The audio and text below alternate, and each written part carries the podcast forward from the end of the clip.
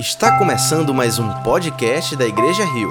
Esperamos que você seja profundamente abençoado com a mensagem de hoje. Boa tarde, família Rio. Paz do Senhor Jesus. Que maravilha estar com vocês mais uma vez na presença do Senhor. E antes de nós continuarmos nessa série de mensagens, eu quero convidar você a pedir mais uma vez a presença do Espírito, que Ele nos conduza, que fale conosco. Portanto, feche os seus olhos, abra o seu coração e que pela misericórdia o Senhor nos guie na reflexão dessa tarde, quase noite, certos de que Ele há de falar a nosso coração. Obrigado, Senhor, porque tu estás entre nós, já sentimos a tua presença. Obrigado, Senhor, porque tua palavra é suficiente para nos confrontar, para nos, para nos quebrantar, mas também, Senhor, para nos transformar. Eu oro, Senhor, para que hoje sejamos desafiados, que Teu Espírito nos visite, Senhor, com ânimo, com libertação, com a Tua graça. Eu oro, Senhor, para que essa seja uma noite de salvação. Eu peço, Senhor, que Tu faça aquilo que nós não podemos fazer, que Tu convença o homem do pecado, da justiça e do juízo que sejamos como um terreno fértil onde a semente poderosa do Evangelho frutifica a cem por um. Que apesar das minhas limitações, haja em nós, em todos nós, endereço para a tua palavra, Senhor. Perdoa aquilo que fomos, corrige quem hoje somos, dirija, Senhor, quem um dia seremos. Que assim seja, para a glória do teu santo nome é isso que nós pedimos e toda igreja diz: Amém. Amém. Essa é uma série de mensagens que se propõe a falar sobre temas delicados, e sem dúvida esse é um dos grandes temas delicados na atualidade. Eu não sei se você já passou pela experiência, e acho que sim, de ser interrogado por alguém que pergunta: por que, que você acha que somente o seu Deus salva? Por que, que você acha que somente o seu Deus é o caminho para os céus. Com tantas religiões, com tantos deuses, com tantas experiências por aí, com tantas propostas de espiritualidade, porque somente o cristianismo seria a única razão para nós adorarmos a Deus? Como nós podemos afirmar que a nossa religião tem a única verdade? Essa é uma pretensão de exclusividade. E nós precisamos conversar sobre isso, porque o paradigma da exclusividade tem sido indigesto nesse mundo tão plural e relativista. Nós precisamos falar sobre isso. Uma pesquisa recente ah, feita nos Estados Unidos mostrou que há uma grande porcentagem de pessoas que tem como principal objeção à fé o nosso paradigma de exclusividade. É fato que isso incomoda a, a muita gente e nós precisamos conversar sobre isso. Antes de nós iniciarmos propriamente a reflexão, eu queria desconstruir três importantes e perigosas falas desse mundo pós-moderno. Três coisas que provavelmente eu e você escutamos em algum momento da nossa vida, que vai de encontro à nossa fé. Por isso nós precisamos desconstruir. A primeira dessas falas é a seguinte: todas as religiões são boas e não temos nenhum julgamento sobre outras religiões ou práticas. Será mesmo que todas as religiões são boas? Será mesmo que todas as práticas religiosas precisam ser respeitadas e não julgadas? Bem, eu não sei se você concorda com essa expressão tão comum: política, futebol e religião não se discute. Dizem isso por aí. O fato é que algumas práticas religiosas são sim questionáveis e algumas reprovadas aos nossos olhos. Por exemplo, você sabe que em algumas religiões há sacrifício de animais e até de crianças. Você sabia que até mesmo aqui em nossa nação, nesse ano, tivemos uma, infelizmente, uma tragédia de uma pessoa numa prática religiosa sacrificando uma criança. Isso é uma realidade, infelizmente é uma realidade. Algumas religiões geram sistemas de opressão com algumas mulheres, ou seja, algumas mulheres não podem votar, não podem dirigir um carro, não podem se vestir como bem entendem. outras religiões, por exemplo, declaram guerra, guerra santa. Eles podem inclusive matar as pessoas que discordam da sua fé, podem infelizmente explodir em nome de Deus. Isso é certo? É errado. Será que nós temos que de fato aceitar qualquer experiência religiosa ou podemos julgar entre elas? Logo, essa fala, todas as religiões são boas, não corresponde à verdade. A segunda coisa que eu quero dizer é que há uma outra frase perigosa por aí. Todas as religiões estão falando basicamente da mesma coisa. É isso mesmo. Será que todos os caminhos dão na venda? Será que todas as religiões estão falando sobre os mesmos princípios? Se fosse assim, Jesus e Alá seriam basicamente a mesma pessoa e nós sabemos que não é bem assim. Aliás, a própria palavra nos diz em Filipenses que há um nome, um nome, pelo qual todo joelho se dobrará e toda língua confessará que é o Senhor, e esse é o nome de Jesus. A suposição mais infeliz que é feita é que todas as religiões são fundamentalmente iguais e apenas superficialmente diferentes. E o fato é que é exatamente o oposto, é o contrário disso. As religiões são fundamentalmente diferentes e, na melhor das hipóteses, superficialmente semelhantes. Nós não podemos colocar num mesmo pacote todas as religiões, porque elas se contradizem entre si, elas dizem coisas diferentes entre si.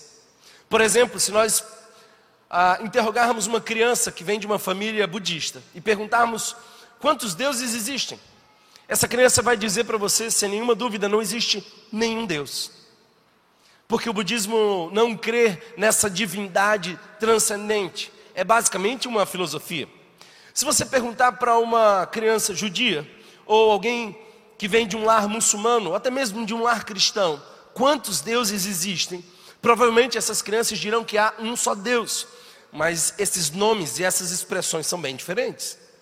Se você, por exemplo, perguntar para uma criança que vive numa casa cuja a espiritualidade é hindu, a resposta vai ser há uma infinidade de deuses. Não, as religiões não estão falando a mesma coisa.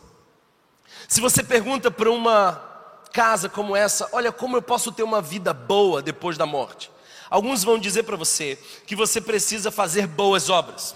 Então, se você é uma pessoa boa, e se no final das contas você fez mais coisas boas do que coisas ruins, se o débito for menor que o crédito, então você terá um lugar na mansão celeste.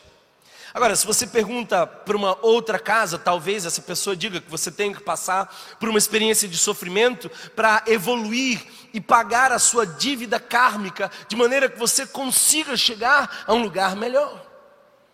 Mas se você perguntar a algum cristão como você pode ter um lugar melhor depois da morte, a resposta não será boas obras, e a resposta não será esse processo kármico. A resposta será você precisa de Jesus. Ele é a única garantia para uma eternidade no céu. Não é por boas obras, não é pelo seu esforço próprio, é pela obra de Jesus na cruz do Calvário. As religiões não estão falando a mesma coisa. Infelizmente, é uma arrogância imperialista e uma desonestidade intelectual dizer que todas as religiões são de fato a mesma coisa. Por isso eu não creio no ecumenismo, eu creio na paz entre pessoas com diferentes perspectivas religiosas. Mas nós não podemos misturar. Nós de fato estamos falando coisas diferentes. Uma terceira afirmação, também perigosa, que nós precisamos desconstruir, é a tentativa da pós-modernidade nos convencer a deixar a nossa espiritualidade em casa é deixar a nossa fé no privado. A religião boa é aquela que lhe dá força, que lhe anima, que lhe renova, mas por favor, não leve a sua espiritualidade para fora de casa, não faça com que ela chegue na praça, por exemplo. Estão tentando nos convencer a viver a nossa espiritualidade na esfera privada. É quase que algo que a gente pode desfrutar apenas na igreja ou em casa. Mas o fato é que, em última instância, tudo que temos são apenas crenças.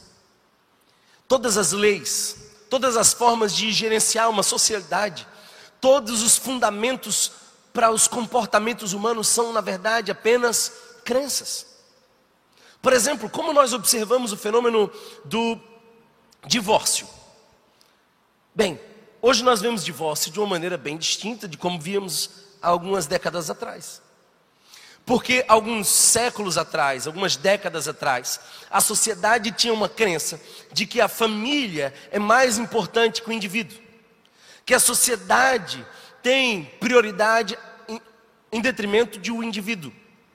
Logo, a satisfação do indivíduo não era necessariamente o fundamento basilar e mais importante para se decidir sobre um divórcio. Hoje em dia, nós sabemos que a nossa sociedade mudou as crenças, mudaram os valores. E hoje nós entendemos que o indivíduo pode simplesmente acordar e, não se sentindo feliz, com as suas emoções do avesso, ele decide terminar o seu relacionamento. Não considera filhos, história, impacto social, nada, absolutamente nada. E eu não quero aqui fazer um julgamento da situação. Eu só quero apenas mostrar que a sociedade está mudando, as crenças estão mudando e os julgamentos estão mudando. E o que é isso senão simplesmente crença?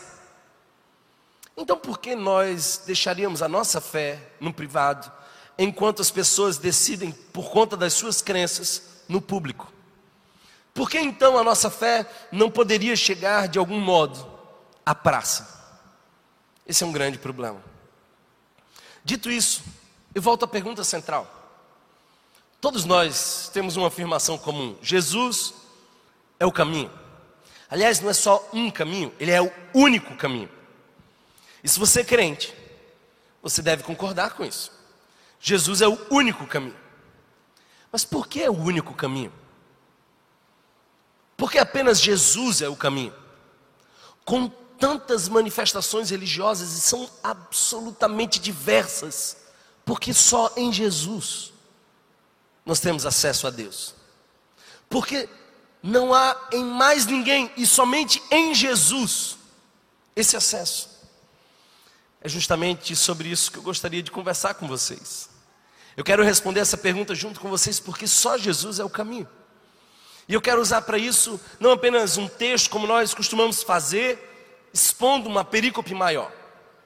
Eu quero usar duas passagens pequenas de um mesmo autor, conectando as mesmas verdades em contextos diferentes, mas ambas úteis para nós.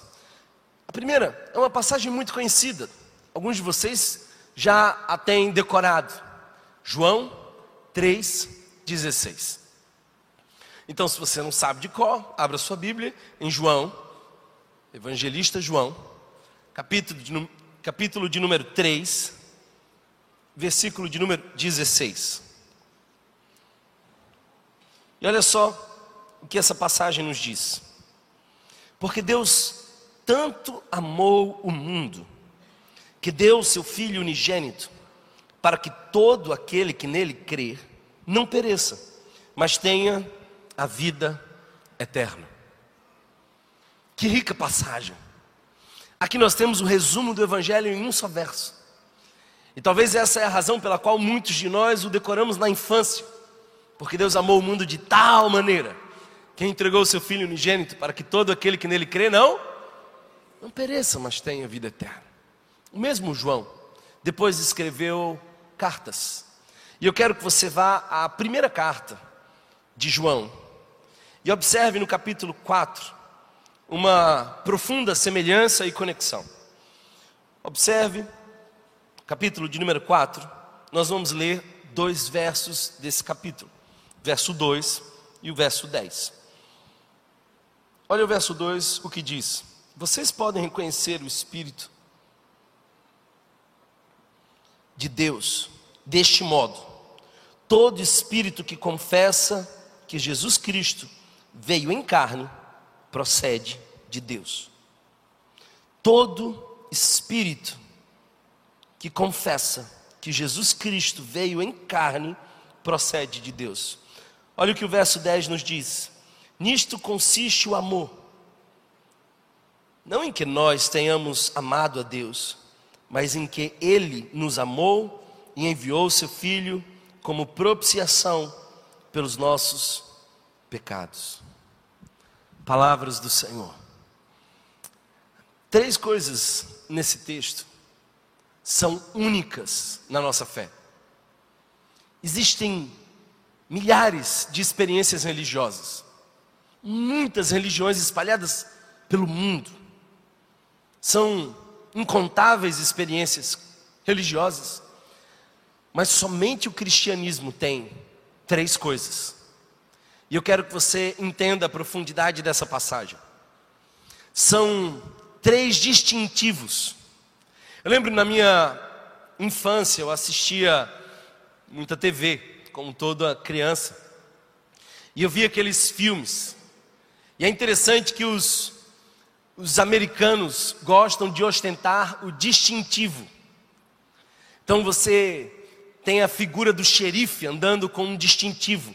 Aquilo é o que carrega a condição de ser diferente dos demais. Em outras palavras, é o objeto que o distingue dos outros. O que que distingue o evangelho das outras religiões? Porque o cristianismo é de fato o único caminho. É a única experiência. Por que, que o evangelho é diferente de tantas milhares de religiões? Essa é uma pergunta importante. Três coisas que nos fazem totalmente diferente de qualquer outra experiência religiosa. Primeiro, a origem da salvação. A origem da salvação. Em segundo lugar, o tamanho da salvação. Isso também é um distintivo muito importante. E por último, o método da salvação. A origem, o tamanho e o método. Isso distingue a nossa fé das demais experiências, das demais crenças. Deixe-me explicar todas essas três características que a nossa fé possui. Primeiro, a origem do Salvador. O verso 2, que nós acabamos de ler, da primeira carta de João, no capítulo 4, diz assim: Todo espírito que reconhece que Jesus Cristo veio em carne é de Deus. Eu quero que você note aqui a expressão de João: veio em carne. Ele não diria sobre nenhum de nós essa mesma expressão. Sabe por quê? Porque aqui é uma conexão entre o Jesus eterno e o Jesus histórico. Uma coisa é nós falarmos sobre o Jesus que sempre existiu. A outra é nós falarmos sobre o Jesus que nasceu entre nós. Nós sabemos que ele nasceu dois mil anos atrás. Nós sabemos as condições na qual nasceu, numa manjedoura. De onde nasceu? De Maria. Mas por favor, não confunda, Jesus não começou em Belém. Jesus não passou a existir há dois mil anos atrás, ele é desde sempre. Ele é eterno. Eu lembro que uma vez, uma pessoa da igreja, muito bem intencionada e bastante confusa, foi tentar explicar a Trindade na minha frente. A primeira afirmação dela já me deixou gelado, porque ela disse assim: a Trindade é bem simples. Nada de simples, eu estou tentando explicar a Trindade agora para o meu filho. E é complexo. Aí ela foi mais ou menos dizendo assim: olha, é mais ou menos assim, Deus morava no céu. Aí ele precisou resolver um problema, era o problema do pecado. Aí ele veio para a terra, e quando ele veio para a terra, Deus se chamou Jesus. Aí depois da morte, ele virou espírito. E agora a gente chama ele de Espírito Santo. Definitivamente, essa não é a Trindade. Isso mais parece o estado da água, gasoso, líquido, sólido. Não, não, não. Se você explicou alguma vez a Trindade dessa forma, deixe-me dizer, você errou feio. Porque o Pai, o Filho e o Espírito coexistem, são da mesma essência mas não são a mesma pessoa. São três pessoas distintas, um só ser. O que eu quero dizer com isso? É que João está dizendo, ele veio em carne, mas ele sempre existiu. Olhe para o Gênesis e você vai perceber que o próprio Deus, quando foi criar o homem à sua imagem e semelhança, disse assim: façamos. É plural. Jesus está desde sempre com o Pai. Agora, por que, que isso é importante para nós? Isso é muito importante para nós. Sabe por quê? Porque enquanto todas as outras religiões dizem que o seu fundador é um ser humano, o cristianismo não é um movimento feito por um homem, mas é um movimento começado pelo próprio Deus. Jesus é Deus. Ele é quem começa esse grande movimento. O Evangelho não é uma, um recado que um homem recebeu, não é um anúncio de um profeta, é o próprio Deus em carne. Sabe, queridos irmãos, Jesus não é apenas um ser humano, não é um profeta, não é um professor, ele é o próprio Deus, ele é desde sempre. É por isso que João, no seu evangelho, dispensa a genealogia e diz: Olha, eu preciso ensinar para vocês o caráter da divindade de Jesus. Então, ele diz: No princípio era o Verbo e o Verbo era Deus. Ponto. Ele é antes de todas as coisas e por meio dele todas as coisas passaram a existir. Sabe, Jesus foi o único a dizer: Eu desci do céu. Ninguém mais disse isso. Mas Jesus disse: eu desci do céu. E eu quero apenas usar nessa mensagem inteira as passagens de João. João capítulo 6, verso 38, 41, 42 mostram para Jesus, mostram Jesus dizendo: Eu desci dos céus, eu sou o pão vivo que desceu do céu. Ele está diante de uma multidão, e essa multidão está desejando não Jesus, mas o que ele pode oferecer. Tinham comido do pão milagrosamente multiplicado e agora buscavam Jesus como se ele fosse uma padaria. Então Jesus diz: Eu sou o pão vivo que desceu do céu. Afirmar que desceu do céu é dizer, basicamente, eu não vim daqui. As pessoas não entendiam isso. Aliás, deixa eu me explicar para você: não leia o Evangelho de João de maneira cronológica. João não escreveu o seu evangelho de maneira cronológica, João foi bastante intencional ao colocar cada parte desse texto. Ele coloca sete milagres de Jesus e ele mostra sete afirmações de Jesus. Todas elas começando com a expressão eu sou, que se conecta com Êxodo e como Deus se revela a Moisés dizendo eu sou, o eu sou. Aliás, isso combina perfeitamente com aquilo que se pensa na filosofia, sabe o que, que nós temos na filosofia? O princípio de Heráclito. Você não é, você está sendo. Você é um eterno vir a ser. Nós estamos em caráter contínuo de transitoriedade. Nós não somos nada, porque tudo em nós pode mudar a qualquer momento. Logo, nós somos um eterno vir a ser.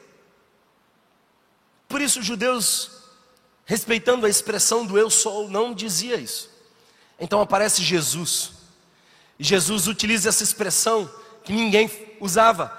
Eu sou o pão vivo que desceu do céu. Agora isso carrega implicações para nós. Eu não sei se você aqui é algum admirador de Jesus.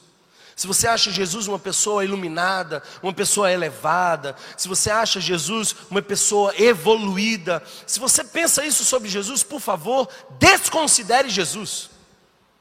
Você só pode pensar três coisas sobre Jesus, só três.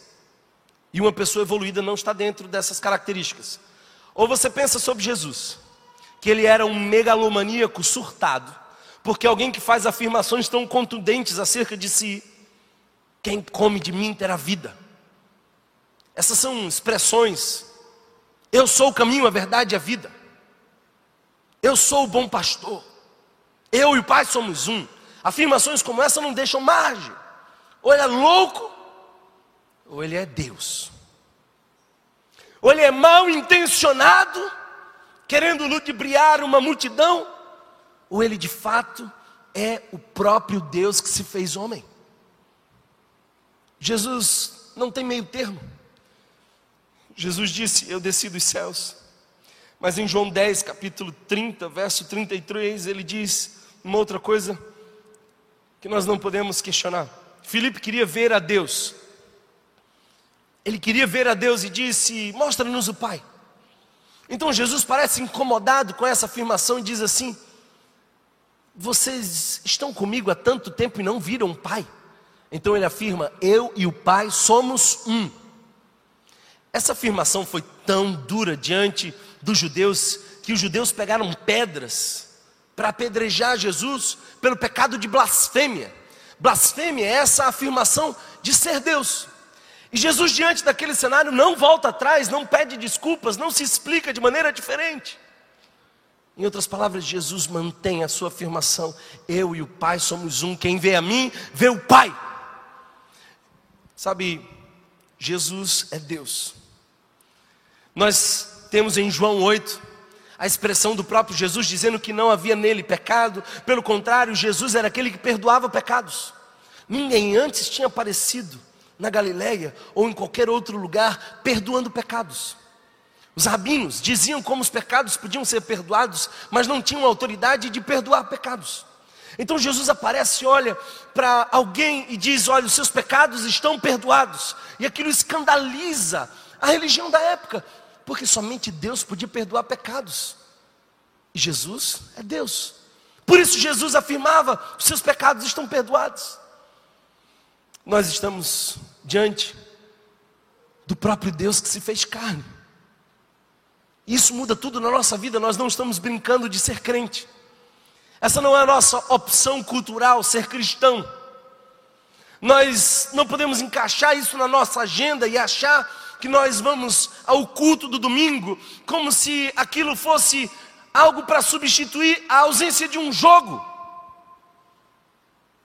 Se é verdade aquilo que eu estou dizendo, nós não podemos ser admiradores de Jesus, nós precisamos ser adoradores dele. Jesus é a única pessoa que derrotou a morte. E no cenário da morte do seu amigo Lázaro, ele diz: Eu sou a ressurreição e a vida. Quem crê em mim, ainda que esteja morto, viverá. Jesus dá uma gargalhada na cara da morte. Ele mata a morte na sua morte. A tumba de Jesus está vazia. Mas na sua ressurreição, a morte precisou de um túmulo. Eu acho lindo o contraste entre Jó e Friedrich Nietzsche, filósofo bom, interessante, ótimo escritor, mas não vai ler Nietzsche antes de ler muito bem a Bíblia, porque Nietzsche pode bagunçar as suas ideias. É um bom escritor, neto de pastor, filho de pastor, começa a sua caminhada no seminário, mas diante de muita hipocrisia religiosa, ele perde de vista o próprio Deus e ele faz uma afirmação que dentre todas foi a mais conhecida, a mais marcante. Ele disse: Olha, Deus está morto. Hoje, Nietzsche está morto, mas Deus continua vivo. Jajó no meio do seu mais intenso sofrimento, no meio da dor mais castigante que alguém pode viver, a somatização de toda a tragédia humana, ele rompe no louvor que diz: Bem sei que o meu redentor vive e por fim se levantará. Essa é a convicção de quem não entende Deus, mas sabe do caráter de Deus. Jesus venceu a morte, Ele é o nosso redentor. Ele é o único caminho para o céu. A exclusividade do cristianismo incomoda muita gente, mas deixe-me dizer uma coisa: nós pregamos a exclusividade de Jesus porque Jesus pregou a exclusividade de si mesmo. Se nós queremos ser coerentes com aquilo que Jesus falou sobre si, nós precisamos manter o nosso discurso de exclusividade. Em outras palavras, deixe-me explicar: Jesus diz: Eu sou o caminho, a verdade e a vida. Ele não diz eu sou uma opção, um caminho, um tipo de verdade. Dentre tantas por aí eu sou uma. Não, não, não. Ele diz eu sou o caminho, a verdade e a vida. Se você está na dúvida, ele completa. Ninguém vem ao mim Ninguém vem a mim. Escuta isso. Ninguém vem ao Pai. Vem a mim. Eu e o Pai somos um. Ninguém vem ao Pai a não ser por mim. Percebe que ele está se denunciando, ele está dizendo: Eu sou Deus. Ninguém vem ao Pai a não ser por mim. Vem, só por mim. Jesus pregava a exclusividade de si mesmo, ele não dava chance para outras experiências religiosas. O que nós estamos vivendo aqui é uma grande mentira. Ou nós estamos diante do único caminho, da única verdade, da única maneira de viver a vida abundante.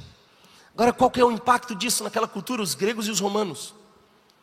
Nunca até então tinham visto um Deus para todos. Todos tinham muitos deuses. E era muito comum, especialmente na cultura romana, que todas as pessoas tivessem muitos deuses. Você poderia, inclusive, criar o seu próprio Deus. Paulo está em Atenas e na Grécia, no Areópago, havia um altar ao Deus desconhecido. Aquela era a tentativa de não deixar passar um sequer das experiências de divindade. Aí ele encontra o movimento da igreja primitiva, e a igreja primitiva começa a dizer o seguinte: Jesus é o único caminho. Olha só que exclusivista. Que exclusivista. Mas eles dizem assim: é o único caminho para todos. Olha só que inclusivista. É ou não é? Ele é o caminho para todos. Ricos e pobres agora podem ter o mesmo Deus, isso não acontecia antes. Homens e mulheres podem ter o mesmo Deus. Gregos, judeus, Todas as tribos, povos, línguas e nações podem ter o mesmo Deus. Isso jamais aconteceu. O Evangelho é a mensagem de inclusividade que gera mais impacto na história.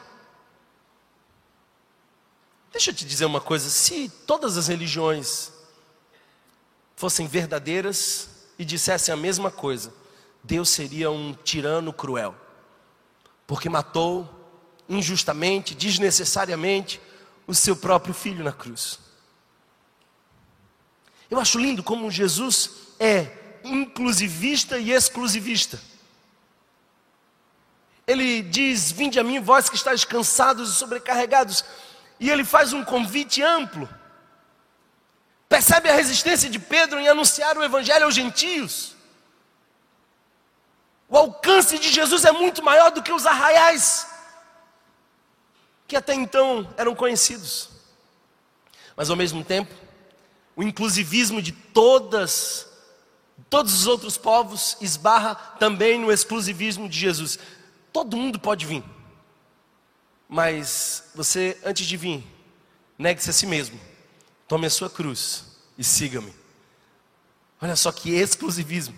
Jesus nos confronta. Jesus muda a forma como nós pensamos as coisas.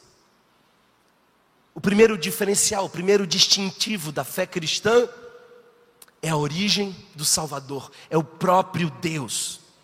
O segundo diferencial, o segundo distintivo, é o tamanho da salvação.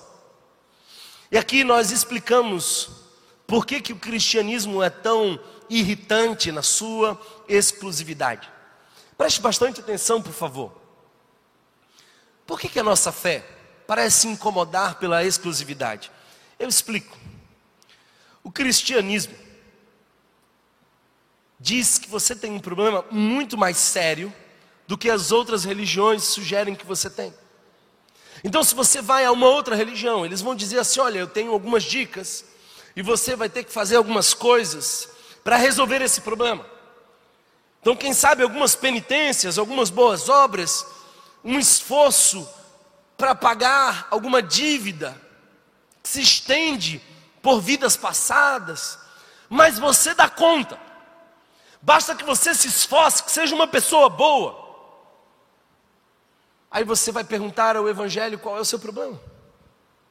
E ele diz assim: o seu problema é muito grave, é muito sério.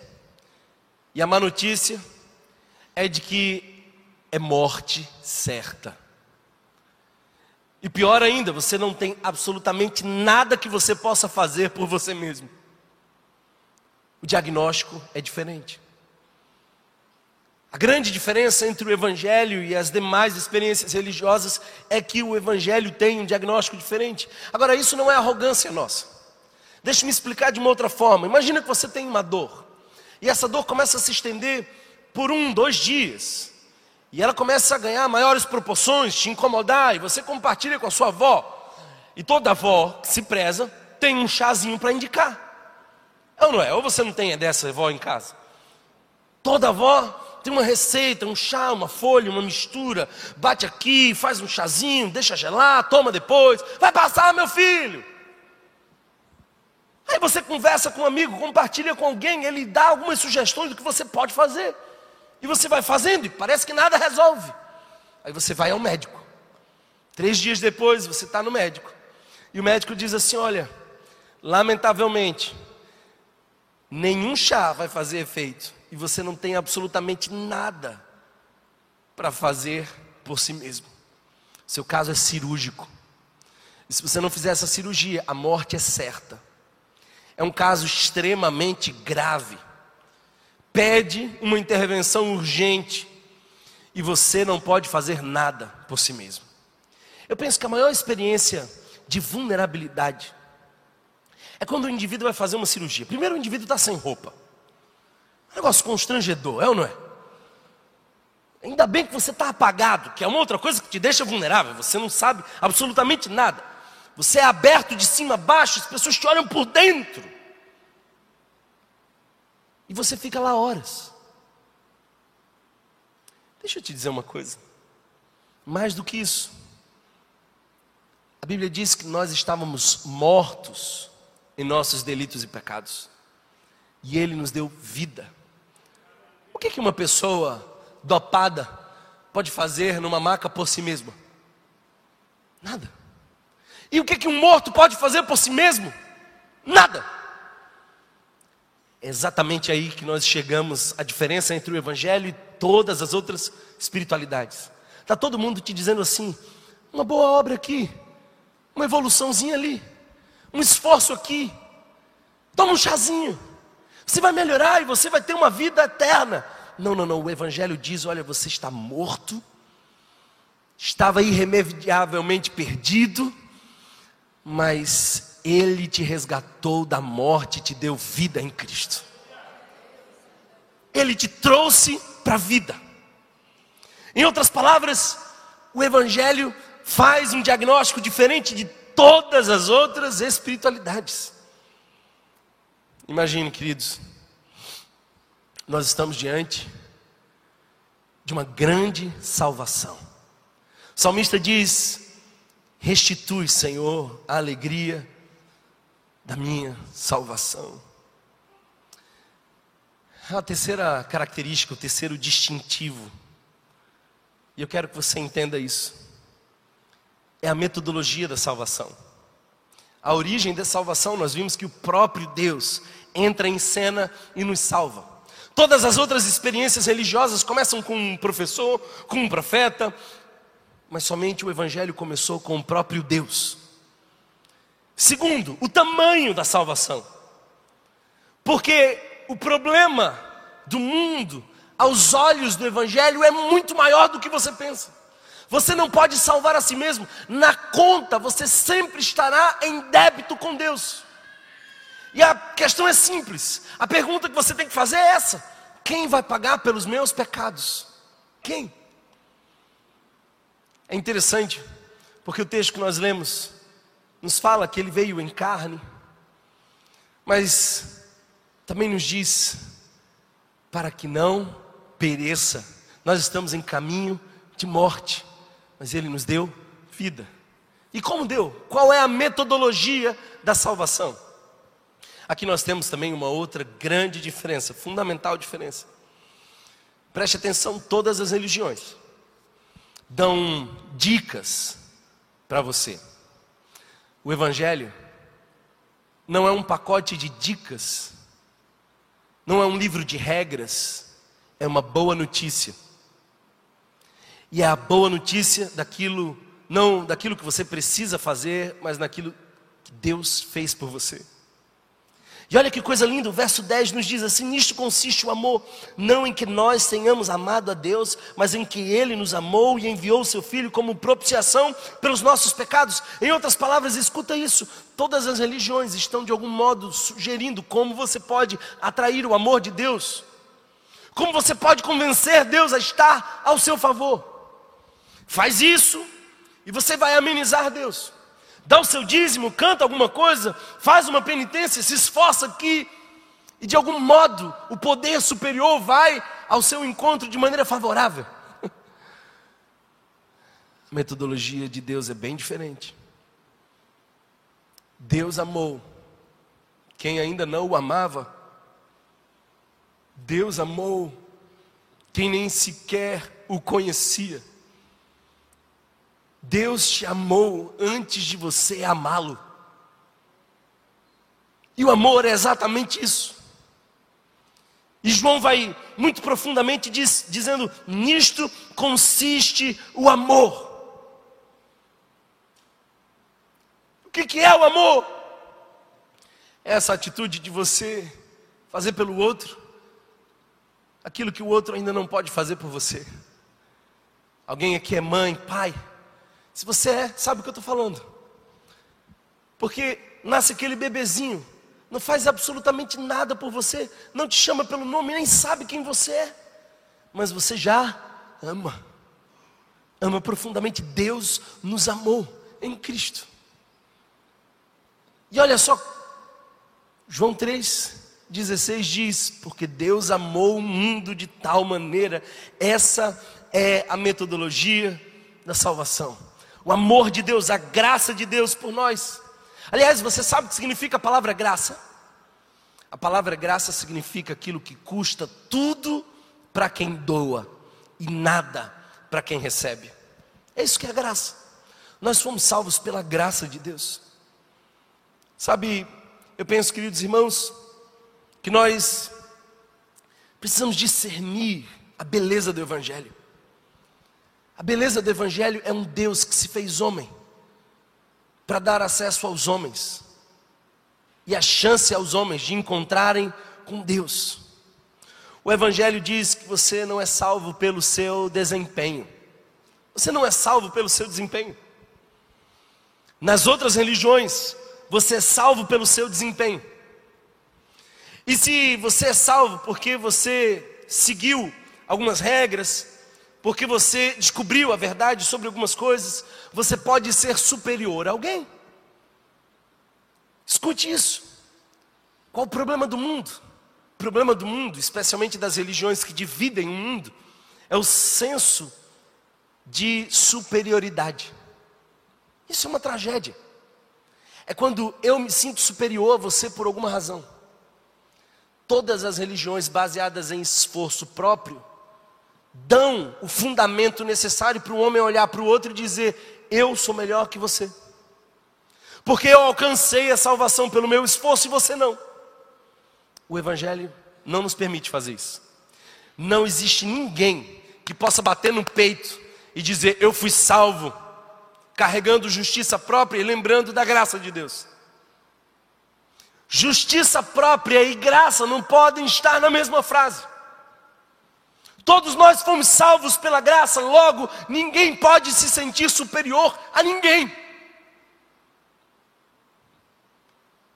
Agora, deixe-me lembrar para você: a alternativa às religiões, muitas vezes, é o secularismo. Essa religião não religiosa que nós temos hoje em dia. E olha só, é interessante porque os religiosos dividem o mundo assim. Nós, os santos, que nos esforçamos, os bons e os maus. Aí você olha para os que vivem no mundo secular, e no mundo secular eles dividem também o mundo em dois. E eles dividem da seguinte forma: nós, os de mente aberta, descolados, pensantes, nós que temos a razão, e os retrógrados, aqueles ultrapassados, as pessoas de mente fechada, eles, os religiosos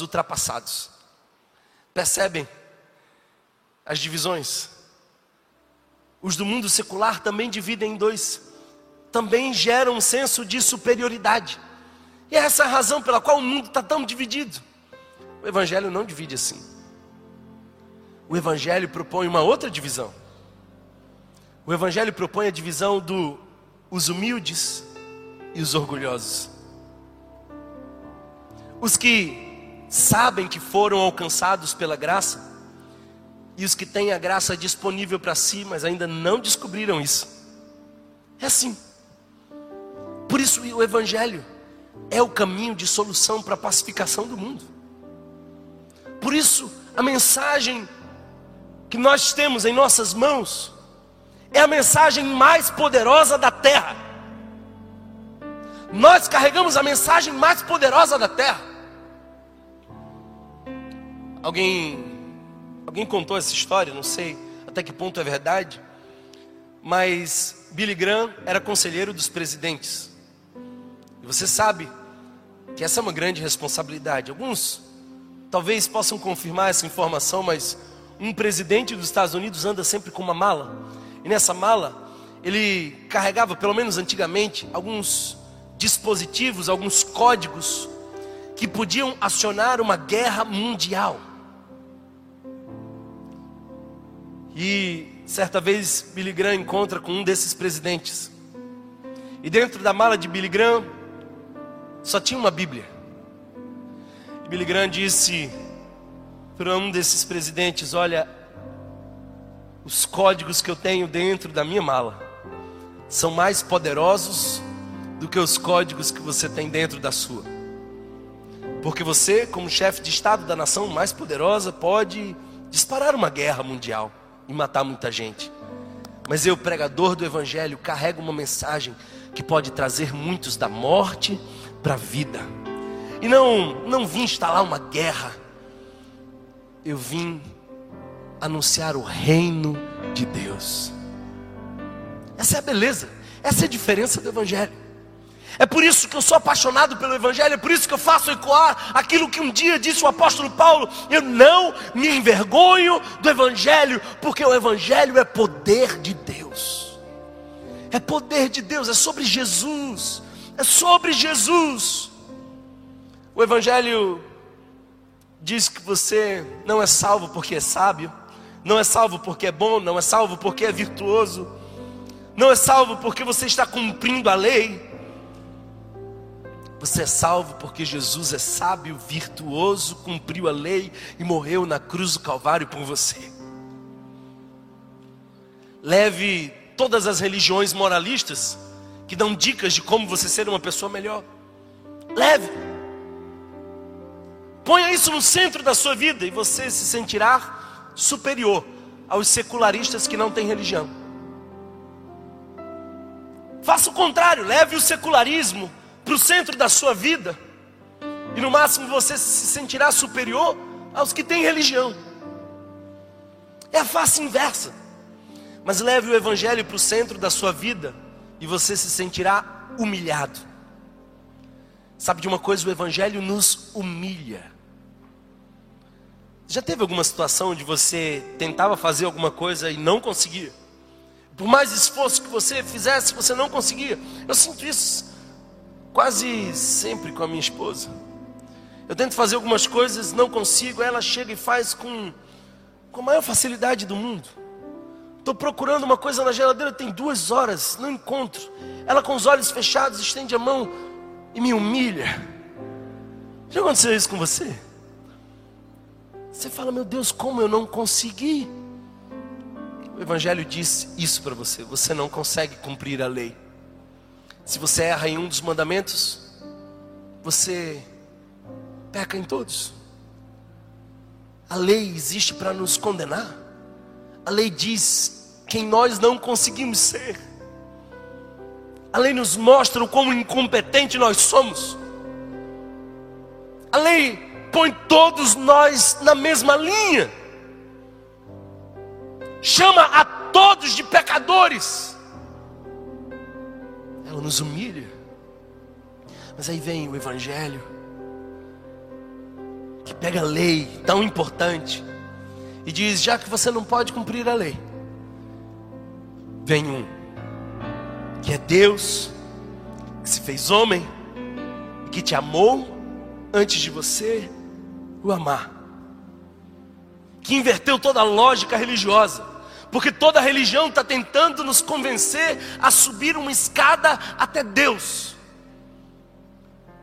Mas se você perceber a escada de Jacó, não foi feita para Jacó subir, mas para Deus descer. Jacó está deitado na pedra, sonolento, dorme profundo, e Deus aparece do lado. Jacó é a parábola de todos nós, porque até nós sermos encontrados por Deus, nós estávamos no sono do pecado, mas aí Deus veio não fostes vós que escolhestes a mim, eu vos escolhi a vós. É a beleza de nós sermos escolhidos por Deus, amados por Deus. Deus veio até nós, e como veio até nós? Veio em Cristo Jesus. Por isso, o verso 2 do capítulo 4 da primeira carta de João diz: Todo espírito que confessa que Jesus veio em carne é de Deus. Ele veio em carne e veio para nos salvar. Essa é a mensagem da graça. Essa é a mensagem que nos humilha. Essa é a mensagem que faz toda a diferença. Thomas, como vocês podem falar do Evangelho como sendo o único caminho? De Jesus como sendo o único Salvador? Da palavra como sendo a única verdade? Eu posso dizer para você com convicção, porque eu nunca vi outro Deus vir e morrer por pecadores. Eu nunca vi um Deus manifestar amor antes de ser amado. Eu não vejo em nenhum outro lugar a metodologia da graça de Deus. Um Deus pagando no lugar dos pecadores. Assumindo as nossas culpas em nosso lugar. A diferença do Evangelho é essa. Jesus é Deus, assumiu o nosso lugar e fez isso pela graça. E eu quero lembrar para você que você ia para o inferno, ia para o inferno até Jesus te encontrar. Eu não sei se você entende o quão sério, o quão grave, o quão importante é isso. Deixa eu te lembrar. Sabe aquele curso que você passa a vida fazendo? Não vai fazer a menor diferença daqui a 100 anos. Sabe aquela casa que você sonha e pela qual você vai trabalhar décadas? Daqui a 100 anos, não vai fazer a menor diferença. Não vai fazer a menor diferença quanto dinheiro na conta você tem o seu currículo, os seus bens, a sua viagem, isso não fará nenhuma diferença à luz da eternidade. Mas Jesus fará toda a diferença. E um dia eu e você estaremos diante de Deus. E a pergunta que Deus fará não é essa que disseram para você que Ele faria. Deus não é esse ser que tem uma calculadora enorme e ele pega uma ficha sua, com todos os erros e acertos, e ele vai calculando, subtraindo e somando coisas boas e coisas ruins. Não. Nenhum de nós temos crédito suficiente para entrar no céu. Se, se você pecou uma só vez, uma só vez, já é mais que o suficiente para te responsabilizar diante de um Deus santo que não ignora pecados. E se você vai pagar por esse pecado, a eternidade que te espera dor, lamento. A pergunta que Deus vai fazer não é quão bom você foi em vida. A pergunta que Deus vai fazer para você é: quem vai pagar a sua dívida? E eu espero que a resposta que você dê é Jesus. Porque na cruz do Calvário, antes de dar o seu último suspiro, ele grita ao mundo: está pago, está pago. E o que eu vim aqui dizer para você nessa tarde é que você tem acesso, você tem acesso ao sangue de Cristo que paga o preço por nós. E se você nunca confessou o Senhor Jesus como Senhor e Salvador da sua vida, hoje é o dia, essa é a tarde, esse é o lugar. A palavra nos diz em Romanos que aqueles que confessarem com a sua boca e crerem com o seu coração serão salvos. Você precisa confessar Jesus como Senhor e Salvador da sua vida. Você precisa reconhecer que Ele é o Senhor, que você não pode absolutamente nada por si mesmo. Jesus diz em João capítulo 15: Sem mim nada podeis fazer. O diagnóstico do Evangelho é muito mais grave, é muito mais sério, mas a cura que o Evangelho propõe é muito mais bela. É Deus tirando o seu coração de pedra e dando um coração de carne. te dando vida e assumindo a tua morte.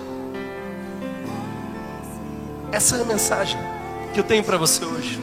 É tudo sobre Jesus. E Jesus, sim. A decisão que você toma hoje à tarde é a decisão que fará toda a diferença daqui a 100 anos. Escuta uma coisa: se você fechar os seus olhos aqui na terra hoje,